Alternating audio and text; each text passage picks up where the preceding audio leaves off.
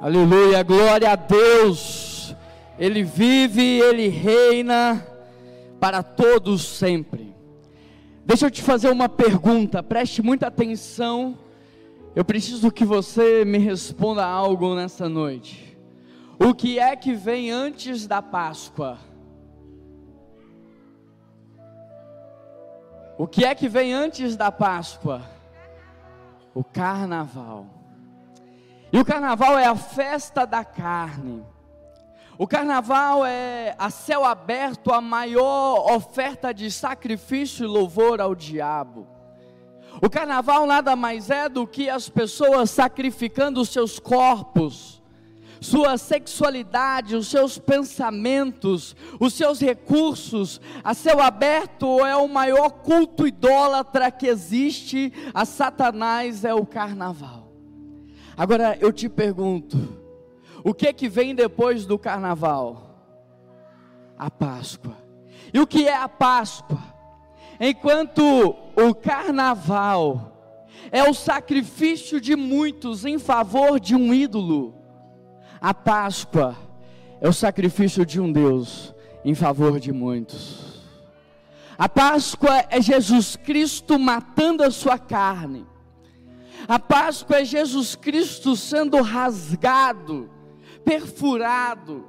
É o seu sangue sendo derramado para que houvesse então a remissão dos nossos pecados, para que houvesse cura, para que houvesse libertação. Por isso, querido, entenda isso. A Páscoa é talvez a data mais odiada pelo diabo.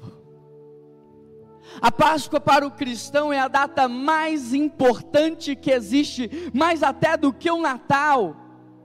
Porque Natal é quando Jesus Cristo nasce, mas na Páscoa é quando ele vence. É por isso que Satanás, ele odeia a Páscoa. Ele odeia tanto que ele faz de tudo para distrair você com as doçuras do chocolate, com as distrações do feriado, com o entretenimento, com a idolatria do lazer e do descanso. E eu não estou dizendo que essas coisas têm problema em si. Não há problema nenhum em um chocolate. Não há problema algum em um feriado. Não há problema nenhum em um pouco de entretenimento. O problema é quando a gente se deixa distrair e quando a gente deixa de celebrar a data mais importante para o cristão.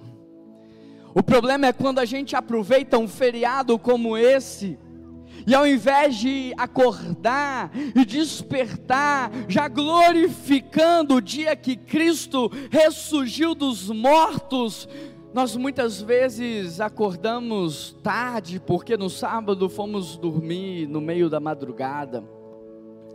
Fazemos churrasco, chamamos os amigos, mas nem nos lembramos do que esse domingo significa. Meu Deus, parece que as pessoas do mundo se entregam muito mais aos seus deuses do que os próprios cristãos. Quando às quatro horas da manhã eu olho pela janela do prédio e eu vejo já os ônibus cheios e as pessoas indo trabalhar, a primeira coisa que me vem à mente é para o Deus desse mundo. As pessoas sacrificam as suas famílias, saem de casa cedo, acordam o horário em que puder, voltam para casa tarde, sacrificam o seu tempo. Sabe, para o Deus desse mundo, Desde que você passe a noite estudando, passe a noite trabalhando, todo mundo aplaude você. Você é um guerreiro, você não sei o que, mas quando você vem à igreja, passa uma noite aqui, as pessoas dizem: Mas você é bobo, está perdendo o seu tempo. Sabe, o carnaval antigamente era três, quatro dias de festa. Esse ano foi quase um mês inteiro de festa no centro de Belo Horizonte. Quase um mês inteiro das pessoas se entregando à imoralidade sexual, debaixo de sol, de chuva, debaixo, sabe, do frio e do calor, e elas não se importavam com nada disso, mas nós que somos crentes, nós que conhecemos o único e verdadeiro Deus, não fazemos talvez a metade do que eles fazem para um falso Deus. Eu não sei se você sabe, mas o inferno foi preparado para Satanás e os seus anjos. O inferno não foi preparado para mim e para você, ele foi preparado para que o diabo possa sofrer. A única história que tem um ponto final na Bíblia é a história de Satanás. A minha e a sua ainda há solução a minha a sua ainda há esperança, a minha a sua ainda tem transformação. A única história que tem um ponto final é a história do próprio inimigo de Deus, que é Satanás. E o inferno, acredite você ou não, foi preparado para o diabo e os seus anjos. Acredite você ou não, existe vida sim após a morte. Acredite você ou não, existe sim um período de tempo que é eterno, a questão é aonde você vai passar esse tempo. Onde é que você vai estar? Porque as decisões que você toma hoje afetam o seu amanhã. Sabe por que o diabo odeia a Páscoa? Porque a Páscoa é o grito da vitória. Sabe por que o diabo odeia a Páscoa? Porque no Antigo Testamento a Páscoa representava, simbolizava a libertação dos escravos, da opressão do Egito, das mãos de Satanás.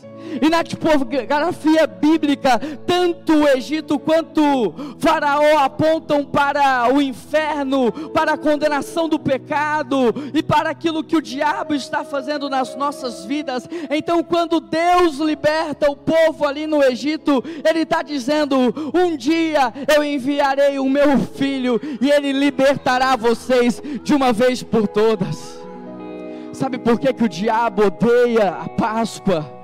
Porque naquele dia o sangue do cordeiro foi aspergido sobre os umbrais das portas, e o anjo da morte passou, mas sobre aquelas casas que tinham o sangue do cordeiro, nenhuma alma ele levou.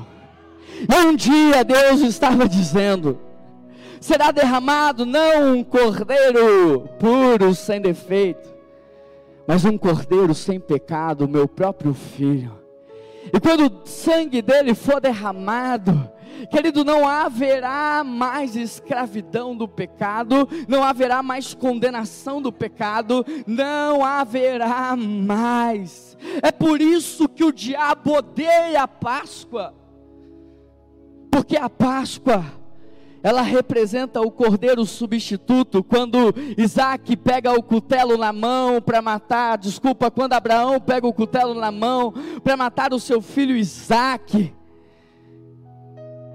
E ele levanta aquele cutelo, porque Deus havia pedido, e quando ele vai descer o cutelo para matar Isaac, Deus provê um cordeiro substituto. E ele, com essa mensagem, estava nos anunciando que um dia ele mandaria um cordeiro para morrer no meu lugar no seu lugar, no nosso lugar.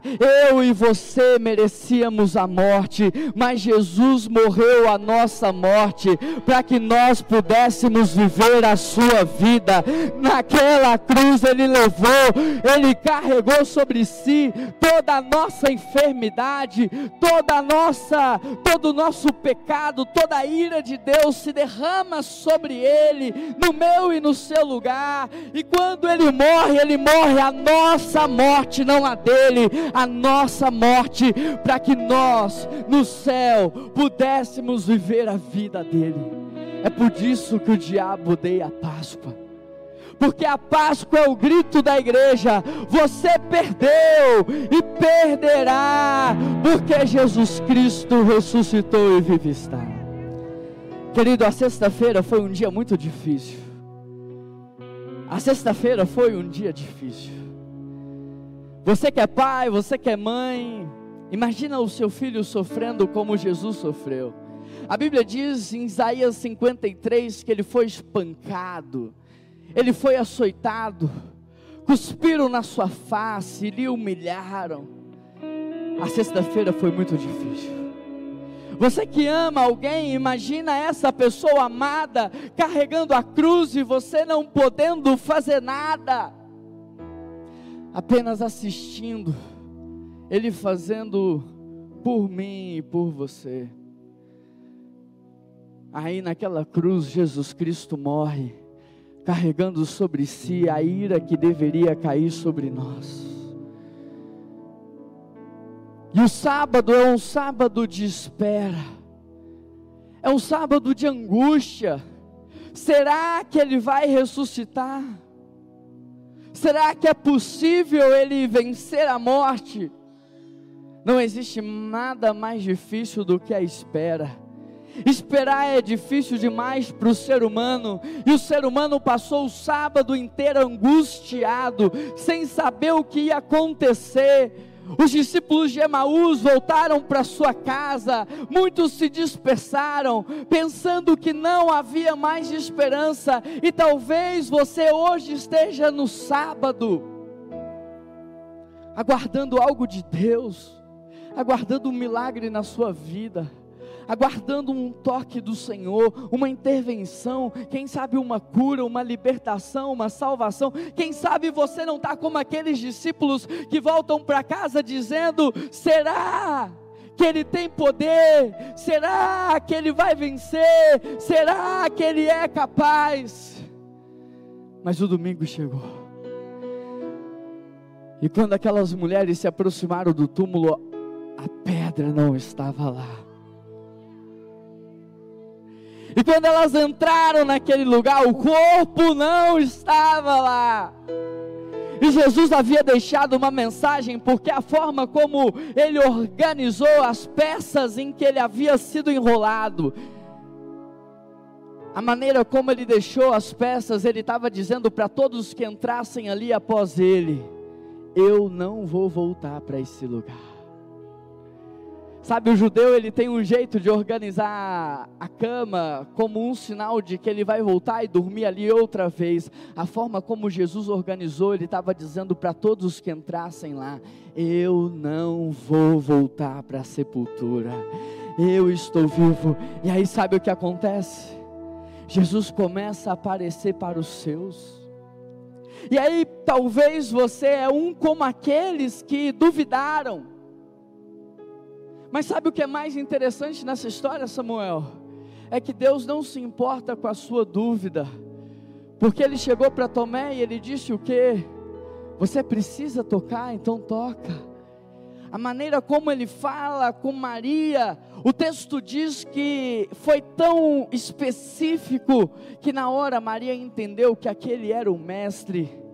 Embora ela estivesse com os olhos embaçados pela dor, e mal conseguisse enxergar, e, e embora ela tivesse visto o jardineiro, a voz do seu Senhor foi reconhecida por ela.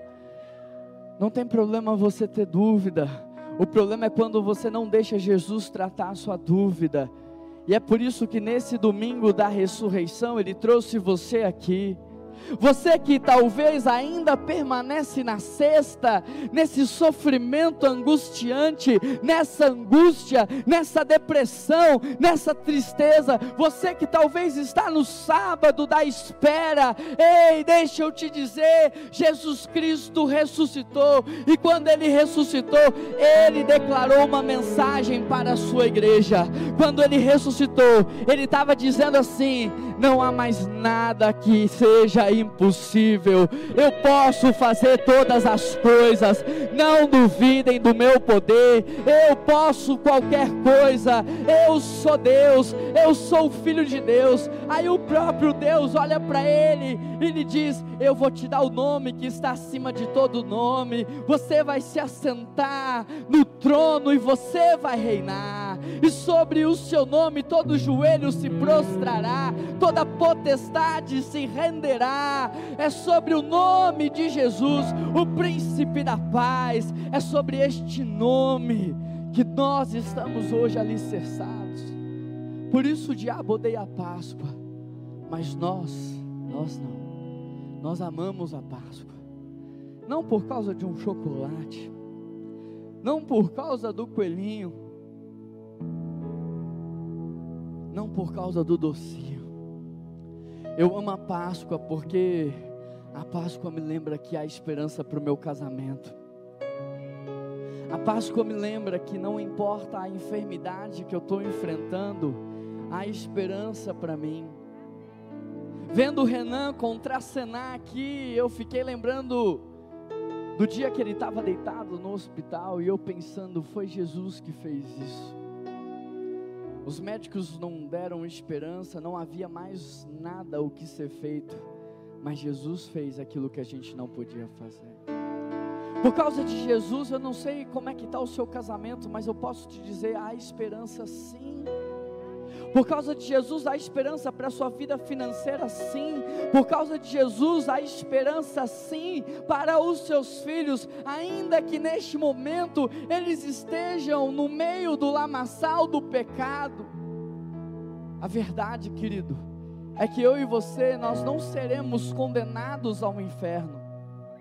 Sem Jesus, nós já nascemos condenados ao inferno. Mas o pai, olhando lá de cima, vendo os seus, aqueles que ele criou, caminhando a passos largos para o inferno, ele não pôde aguentar a dor Tamanha foi a dor que ele enviou o seu único filho, o seu próprio filho, Jesus Cristo, para nascer e morrer no meu e no seu lugar. Só havia uma forma de Deus nos salvar, porque o salário do pecado era a morte. E se por um homem santo o pecado entrou no mundo, então por um homem santo também o pecado haveria de sair do mundo. Só que depois de Adão e Eva, por causa da gestação, não havia mais sangue puro, não tinha outro jeito se Jesus Cristo não viesse e se Ele não morresse por nós naquela cruz, nós estaríamos até hoje condenados ao inferno. Sabe o que Jesus fez na minha vida? Sabe o que Ele pode fazer na sua? A palavra diz: Ele me tirou do lamaçal do pecado e Ele me transportou para o seu reino de luz. É isso que Ele quer fazer com você.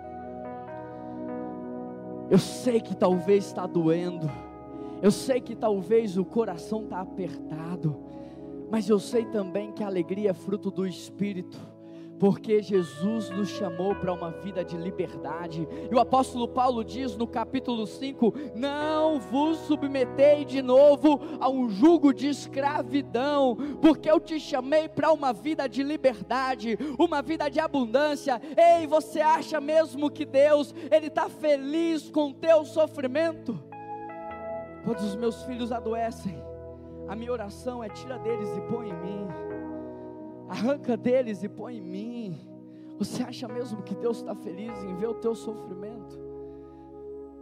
Ele pagou o preço naquela cruz para que você tivesse vida e vida em abundância, para que você fosse livre, para que você não se movesse pela falta, para que você se movesse pelo propósito, para que você experimentasse o já e o ainda não, ainda que os médicos tenham te dado um veredito, não há impossível para o Senhor, e se tem um dia no ano, se tem uma data no ano que o sobrenatural pode acontecer, sem dúvida alguma, é o domingo da Páscoa, é o domingo que Jesus vence a morte, é o domingo que ele vence o pecado, é o domingo que ele vence a condenação, é o domingo em que ele libera o seu perdão, é o domingo da graça e da misericórdia, é o domingo do amor incondicional. Se tem um dia, se tem uma data e se tem um momento que Deus pode fazer algo por você. Isso se chama domingo de Páscoa e é por isso que o diabo odeia tanto esse dia. Sabe, eu imagino que na Páscoa o diabo está escondido, envergonhado. Ele não é onipresente, ele não está em todos os lugares. Ele não é onipotente, ele não tem todo o poder. Ele não é onisciente, ele não conhece a sua mente nem o seu coração. No momento como esse, eu acredito que ele está escondido porque no mundo inteiro a Igreja Universal de Jesus está comemorando a vitória daquele que morreu como um cordeiro, mas ressuscitou como um leão, o leão da tribo de Judá. E é num momento assim que o diabo está envergonhado, porque ele, Nath, disse para Jesus assim: se prostra e tudo eu te darei. Até o último segundo, ele tentou Jesus, sabe? Ele usou o apóstolo Pedro, ele usou o próprio amigo de Jesus para dizer para ele: não é necessário que você passe pelo caminho da cruz. Satanás tentou de tudo para evitar, mas não teve jeito a cruz não foi um acidente de percurso. A cruz foi planejada por Deus. Para que hoje eu e você pudéssemos receber algo que dinheiro no mundo é capaz de comprar. Nenhuma influência, nenhum amigo, sabe? Talvez você tenha financiado a sua casa em 365 parcelas, o que equivale a mais ou menos 30 anos da sua vida. Sabe, eu vejo pessoas hoje oferecendo ao Elon Musk fortunas para comprar um pedaço de terra em Marte. As pessoas estão vivendo, estão comprando, estão gastando o seu dinheiro em lugares subterrâneos para sobreviver a uma possível terceira guerra mundial. Eu te pergunto, se tivesse preço, quanto que eu e você não pagaríamos pela salvação? Se tivesse preço, pelo seu apartamento você está trabalhando 30 anos. Se tivesse preço a vida eterna no paraíso, aquelas férias que você tanto ama, você parcela de 12 vezes e faz todo o sacrifício, e se tivesse preço a eternidade, muitos ricos dariam todas as suas fortunas, muitos da classe média venderiam tudo o que tem, mas deixa eu te dizer uma coisa, Jesus pagou o preço. Ele não pagou o preço alto, a ponto de que alguém pudesse pagar um preço maior do que o que ele pagou, Isaac. Jesus pagou o maior preço que podia ser pago, porque era o único sangue santo nesse mundo derramado. Satanás não pode fazer mais nada, é por isso que, uma vez salvo em Jesus, você não perde a salvação, porque não foi você que conquistou, foi Jesus que conquistou naquela cruz para você. Não tem a ver com teu mérito, só tem a ver com uma decisão. Jesus, entra no meu coração e faz morada. Espírito Santo, me cela com teu selo, lacra minha salvação então o apóstolo Paulo diz: nem a morte, nem a vida, nem anjos, nem potestades, nem o presente, nem o porvir, uma vez selado pelo amor, uma vez selado pelo Espírito, nada mais me separará do amor de Deus, porque tem a ver com o que Jesus fez. Ele pagou o preço e agora sabe o que ele está dizendo para você? Não custa eu paguei, está pago. Você só precisa se arrepender dos seus pecados, você só precisa pedir perdão, e a palavra do Senhor diz que Ele é fiel e justo para perdoar todos aqueles que se arrependem, e quando Ele perdoa, a palavra do Senhor diz que Ele lança o teu pecado no mar do esquecimento. Querido, sabe essa culpa que você está carregando por 30, 40 anos, essa culpa do abuso sexual que você sofreu na sua infância, sabe tudo isso? Esse peso como se fosse você, como se você tivesse culpa. Sabe tudo isso que você carrega, essa rejeição? Você não precisa carregar mais isso, porque Jesus escolheu lançar no mar do esquecimento ele está dizendo: Ei, vinde a mim, todos vós que estáis cansados e sobrecarregados, e eu vos aliviarei, eu vos darei descanso. Eu vou pegar esse fardo que é pesado e eu vou dar para vocês o meu fardo que é leve. Sabe por que, que o fardo é leve? Não é porque nós somos fortes, mas é porque o Espírito Santo de Deus passa a habitar em nós. E esse Espírito Samuel, ele nos dá sabedoria, discernimento. Esse Espírito nos dá alegria, paz e mansidão, domínio próprio, longanimidade. Esse Espírito Santo de Deus, que é uma pessoa e passa a habitar em nós, começa a nos fortalecer a ponto de que nada mais possa nos entristecer. Eu não sou mais refém do mundo para estar bem. Eu não sou mais refém das situações para estar bem. Quando eu tenho um Espírito Santo dentro de mim, eu movo olhando para o céu. Eu vou olhando para o meu Deus e eu sei que todas as coisas cooperam para o bem daqueles que amam ao Senhor. E o bem daqueles que amam ao Senhor é se tornarem a imagem de Jesus. Jesus morreu para que você pudesse ser como Ele, a imagem dele, para que lá no céu nós pudéssemos estar juntos, vivendo como família de Deus. Eu creio muito que esse domingo ele é sobrenatural. Você crê nisso? Eu creio muito que não tem como colocar o nosso Deus dentro de uma caixinha. Já tentaram fazer isso inúmeras vezes, não tem como colocar Deus dentro de uma caixinha.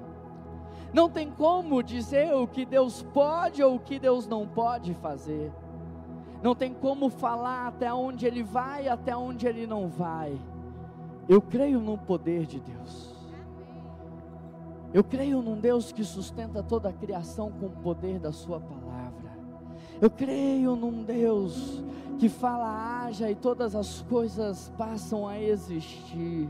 Eu creio num Deus que é poderoso e que nunca guerreou com a sua força, apenas com a sua palavra, porque se ele tivesse guerreado com a sua força, não teria sobrado nada. Eu creio num Deus que hoje pode responder a sua oração e fazer um milagre na sua vida. Não tem um dia melhor para isso acontecer do que o dia de hoje. O dia em que o diabo está escondido, envergonhado, humilhado. O dia em que o nome de Deus está sendo exaltado. O nome de Cristo glorificado. E nesse ambiente de muita honra é que o sobrenatural de Deus pode acontecer. Por isso eu quero ter um tempo de oração. Feche os seus olhos aí onde você está.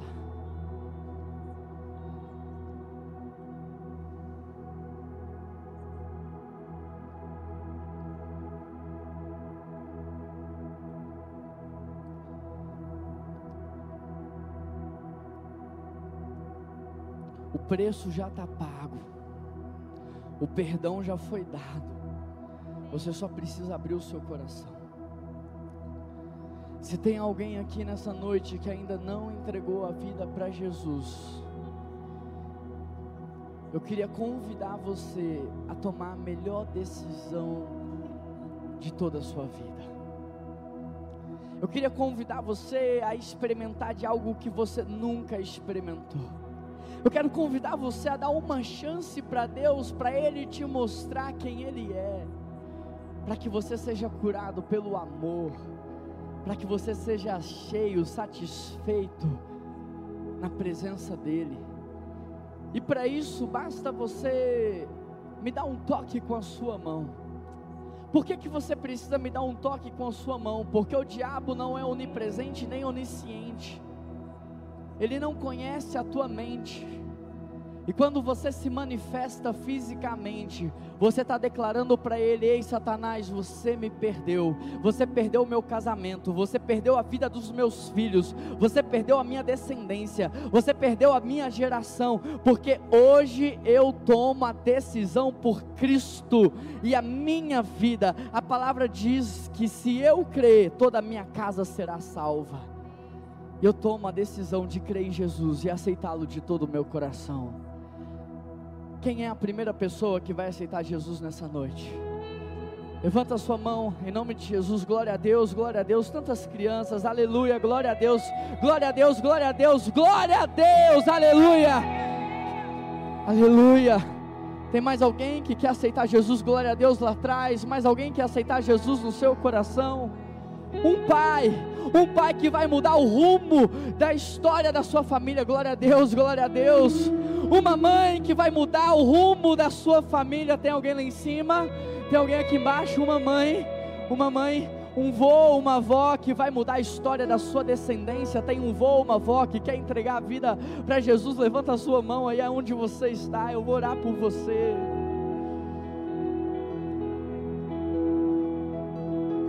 Quando Jesus Cristo entra no nosso coração, a nossa vida nunca mais é a mesma.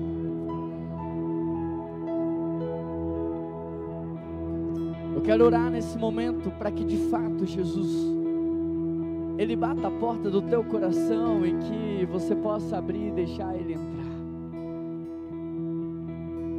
Querido Deus e eterno Pai, eu quero colocar cada pessoa que tomou decisão por ti nessa hora cada criança que reafirmou o seu compromisso com o Senhor, cada criança que disse: Ei Deus, eis-me aqui, meu coração está aberto, eu sou totalmente teu, faça o que o Senhor quiser fazer. Ei Pai, eu coloco diante do Senhor avós, avós que entregaram a vida para Jesus, pais e mães que entregaram a vida para Jesus, que eles recebam a promessa do Senhor, que toda a sua casa será salva, que toda a sua casa será transformada. Tira toda dor, toda angústia, toda tristeza. Espírito Santo sela com o selo da salvação, porque uma vez selados pelo teu Espírito, nem a morte, nem a vida, nem anjos, nem potestades, nem o futuro, nem o porvir poderão nos separar do amor de Deus, nunca mais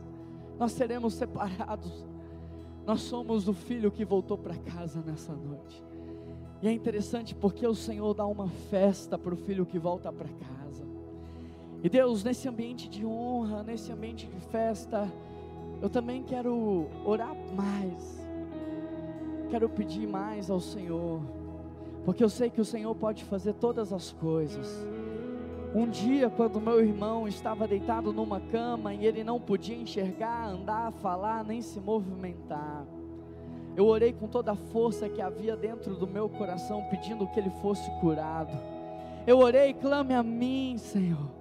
A tua palavra em Jeremias 33, 3, e eu responder-te-ei, anunciar-te-ei coisas grandes e firmes e insondáveis. Como é que eu posso orar pela minha família nesse nível de intensidade e não orar por aqueles que aqui estão sofrendo no mesmo nível, com a mesma entrega e com a mesma unção? Por isso eu quero convidar você você que está doente, você que tem uma enfermidade, você que precisa de um toque do Senhor, você que precisa de uma restauração no seu casamento, você que recebeu do médico a palavra que o seu ventre está fechado, você que recebeu um diagnóstico de que é impossível, quero chamar você aqui na frente, porque eu quero orar pela sua vida, clamando ao Senhor, para que haja cura, restauração, libertação. Eu creio, domingo é o dia da vitória, eu creio.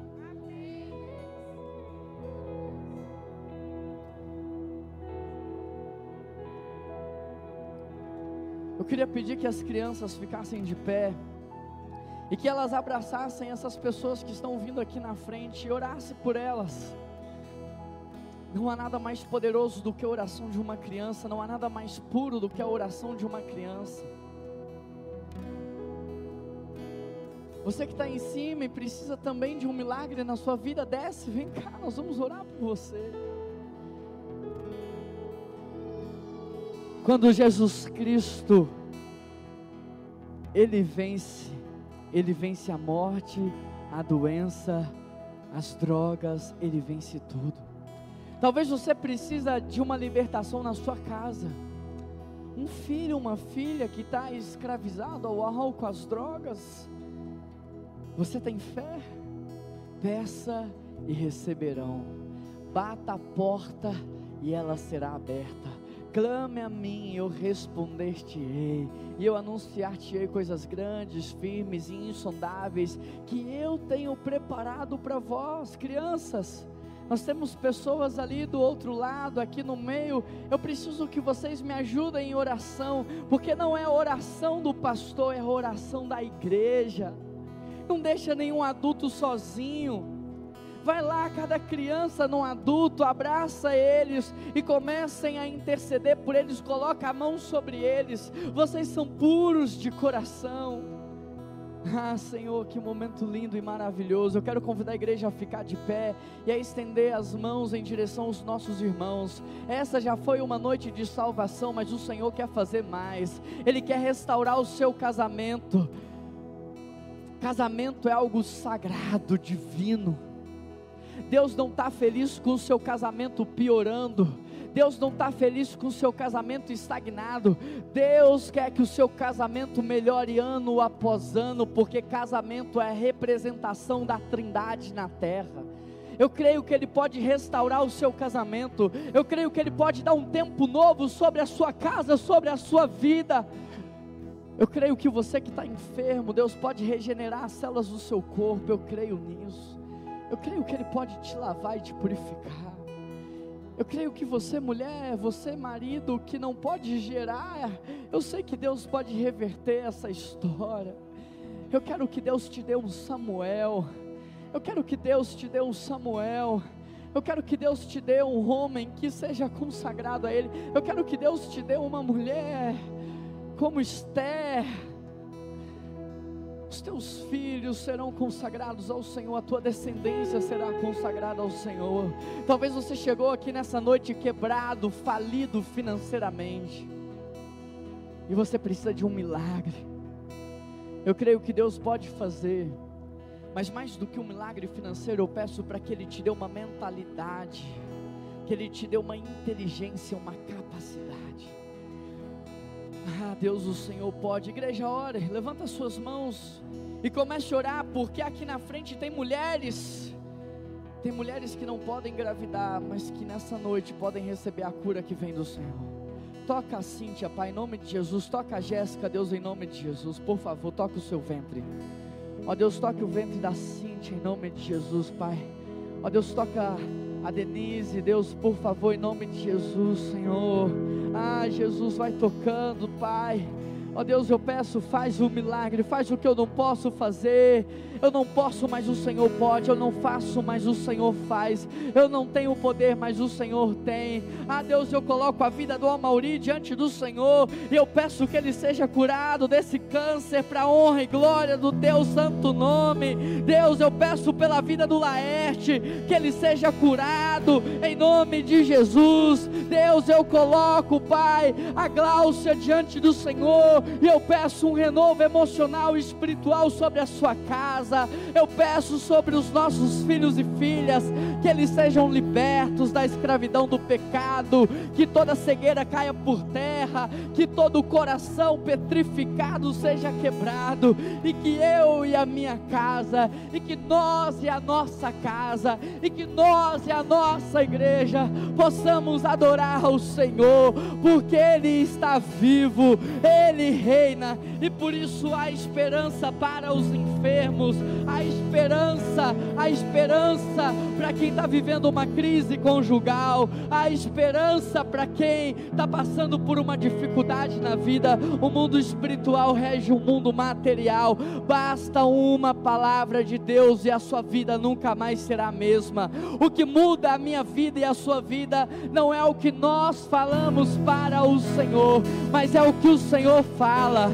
E a tua palavra diz: eu tenho planos de paz e não de guerra. Eu tenho planos de fazê-los prosperar. Sabe, vocês são os meus filhos amados que me dão muito prazer. Eu tenho planos de fazer o seu casamento melhorar. Eu tenho planos de fazer com que os seus filhos sejam homens e mulheres do Senhor. Sabe, antes de você nascer, fui eu que dei palavras de ordem para que você fosse gerado. Como nesse momento eu estou dando palavras de ordem para que mulheres possam gerar. Eu estou chamando a existência aquilo que não existe. Eu estou chamando pelo nome aquilo que é desconhecido. Mas eu tenho um sonho, eu tenho um projeto, eu tenho algo. Ah, Deus, nós queremos viver o que o Senhor tem para nós.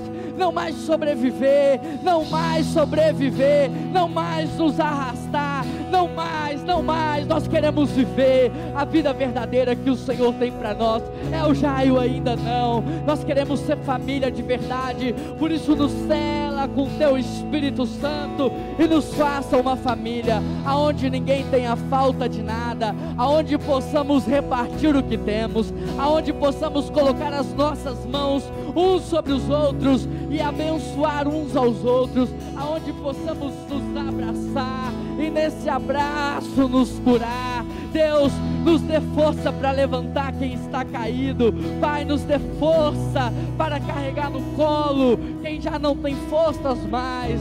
O Senhor diz que nós devemos ser suporte, e é isso que nós queremos, Pai. Ó oh, Deus, nos enche da tua presença nessa noite. Espírito Santo, enche essa igreja, desça com a sua nuvem de glória, como o Senhor fez para Moisés naquela montanha, Pai, nós queremos mais. Assim como Oséias pediu ao Senhor, nós queremos te conhecer. Assim como o Senhor chamou os teus, dizendo: entrem para mais profundo. As águas ainda estão no tornozelo, as águas ainda estão nos joelhos. Eu quero levar vocês para um nível de profundidade, aonde vocês não terão mais o controle da vida, mas vocês serão guiados pelo Espírito e desfrutarão da melhor, da melhor vida, dos melhores dias, dos melhores meses, dos melhores anos. Pai, eu peço ao Senhor, abraça a tua família. Nós somos a tua família reunida nessa noite. E nós pedimos ao Senhor que o Senhor nos abrace. Através de cada irmão que está do nosso lado. Que a sua mão seja a mão de Deus que o teu abraço seja o abraço de Deus na pessoa que está do seu lado. Que o poder de Deus passe pela sua mão e alcance essa pessoa que está aí do seu lado. Não tenha vergonha, não. Diga para ele: você é um filho amado, você é uma filha amada. Nós somos uma só família. É isso, não é? Vamos cantar? Vamos cantar abraçados, vamos cantar de mãos dadas, vamos cantar, porque nós somos família. E Jesus Cristo não está mais dentro daquele túmulo, Ele está vivo, Ele reina.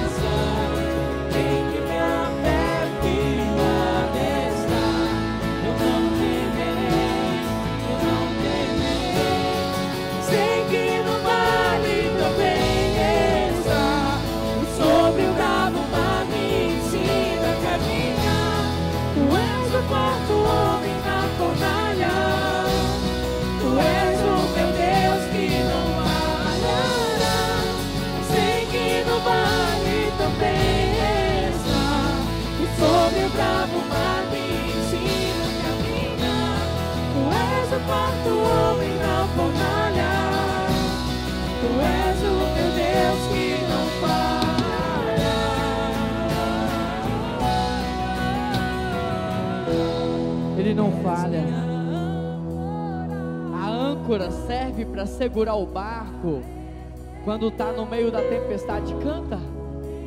Sua geração precisa ouvir. A cidade precisa ouvir que a sua fé está firmado num Cristo que é a nossa âncora.